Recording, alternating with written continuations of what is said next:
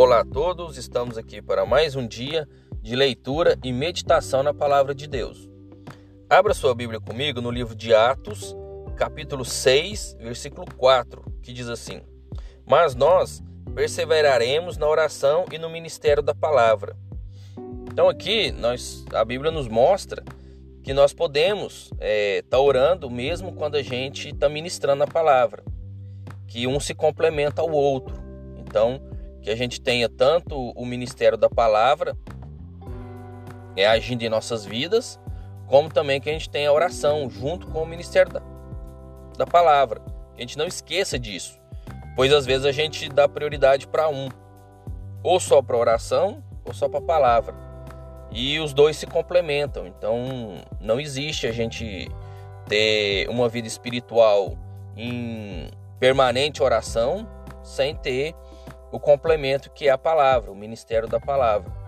E também não adianta a gente ter o ministério da palavra somente e sem a oração. Então são aqui a Bíblia nos mostra que são pilares, né, que a gente precisa ter em nossa vida espiritual. Não tem como a gente evoluir na nossa parte espiritual sem ter os dois, sem ter oração e ministério da palavra. Então aí vai independentemente do gosto de cada um, independentemente do chamado, né? Que a gente que uns é para oração, outros é para palavra, mas que existam os dois. E que se na igreja tem alguém que manifestou um ministério ou outro, que os dois se ajudem, né? Pois às vezes na igreja tem alguém que foi levantado como o ministério da oração, que ele ajude o ministério da palavra.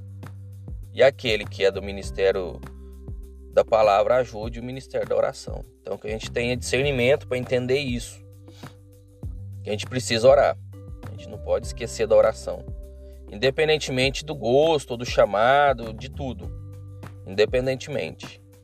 O que a gente pode pedir é uma ajuda. Que às vezes a gente não consegue né, cumprir esses dois, esses dois pilares sozinho, a gente chama ajuda. A ajuda de quem foi chamado para isso entendeu? Então, que a gente tenha discernimento disso e maturidade espiritual para entender cada ponto desse, tá bom?